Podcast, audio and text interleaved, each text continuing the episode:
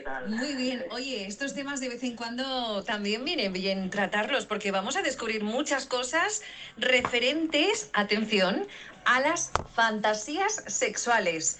Y hay una pregunta que dices, bueno, puedes tener una fantasía sexual, pero ¿la debes cumplir o, o- o no? Bueno, vamos a empezar desde el principio. y vamos a tratar este tema un, un tanto candente, podemos decir también calentito, todo se puede decir, eh, que está eh, de actualidad, ¿no? Que, ay, he tenido fantasías sexuales, he tenido una fantasía sexual con, bueno, lo que sea, ¿no? Eh, todos los tenemos, ¿no? Se podría decir que en general sí, que para las fantasías sexuales es algo que todas las personas solemos tener. Lo que pasa es que unas personas son más conscientes de otras que otras y como en todas las cuestiones psicológicas, en algunas eh, personas las fantasías pues pueden tener más peso que en otras personas. Pero bueno, eh, en general podemos decir que sí, que todos tenemos en algún momento de nuestra vida o a lo largo de nuestra vida fantasías sexuales y creo que es algo que, tenemos que también hablar de ello sin, sin crear tabú, con naturalidad y con total tranquilidad. Y sin tabús, ¿qué son las fantasías Exacto. sexuales y qué función tienen, por ejemplo, en nuestro cerebro? Pues mira, las fantasías podríamos decir, eh, Pepa, que son representaciones o imágenes mentales que creamos, eh, ya pueden ser basadas en vivencias que hayamos tenido o, o recuerdos o simplemente eh, deseos, digamos que surgen y provocan sensaciones físicas ya vívidas y, y placenteras, ¿no? En el mundo eh, pues nos puede permitir canalizar todas estas sensaciones físicas, psicológicas, que en determinados momentos o situaciones vitales pues no podemos expresar, obviamente. Eh, digamos que hay un debate sobre qué funciona, como en los sueños, es difícil saber a nivel real. Pero lo que sí que podría decirte un poco es en qué nos pueden ayudar. Y en ese sentido son bastante saludables las fantasías sexuales, el tenerlas, ¿no? Nos pueden ayudar al, al autoconocimiento, a conocernos mejor, nos pueden ayudar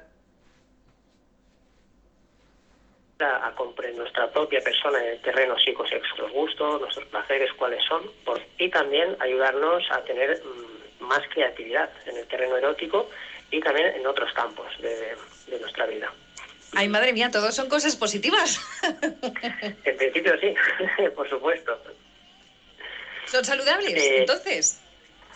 Las terceras fantasías es saludable, sin duda. Yo creo que aquí eh, el tema está en saber vivirlas eh, de manera adecuada. Creo que la- con un poco la información que estamos dando eh, nos puede ayudar. Sin embargo, también es verdad que llegado a un punto dado, una fantasía, como todo en psicología, puede llegar a ser un problema. En principio es algo que es saludable, que nos ayuda, pero si no sabemos vivirla de manera adecuada, pueden llegar a haber problemas. No es, oro- no es oro todo lo que reluce, por supuesto. ¿Y puede aportarnos cosas eh, solamente a nivel sexual o, más cosas positivas en otros, en, otros ambientes o en otras perspectivas? Desde luego, las fantasías, digamos, hay que tener en cuenta, eh, eh, que el cerebro es nuestro, la mente, sexual.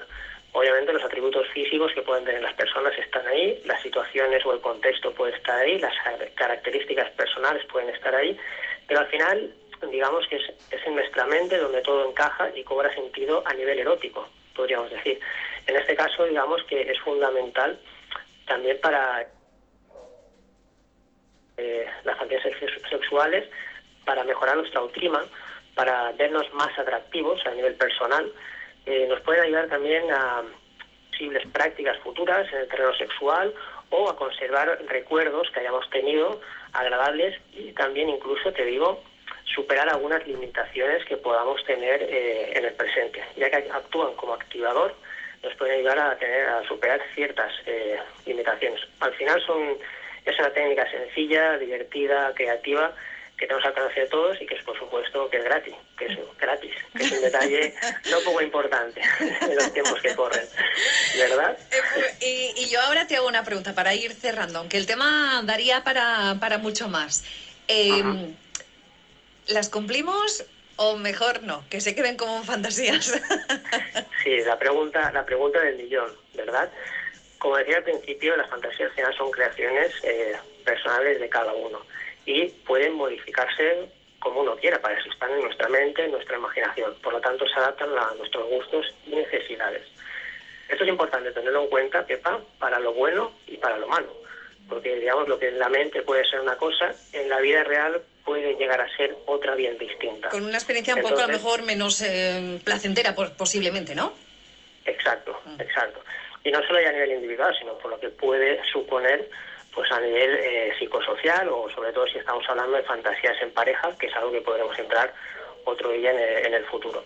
Entonces, esos pequeños detalles que nuestra mente siempre están bien o siempre suenan bien o siempre parecen como positivos, pueden no resultar tanto en, la vida real. Eso hay que tener, por ejemplo, el tema de, los tríos, ¿no? que hemos tenido en cuenta a veces y lo hablaremos en el futuro.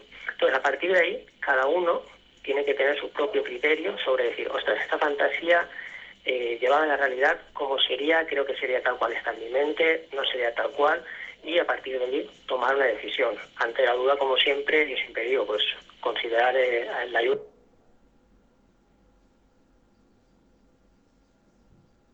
profesional, llamar y hacer esa pequeña consulta.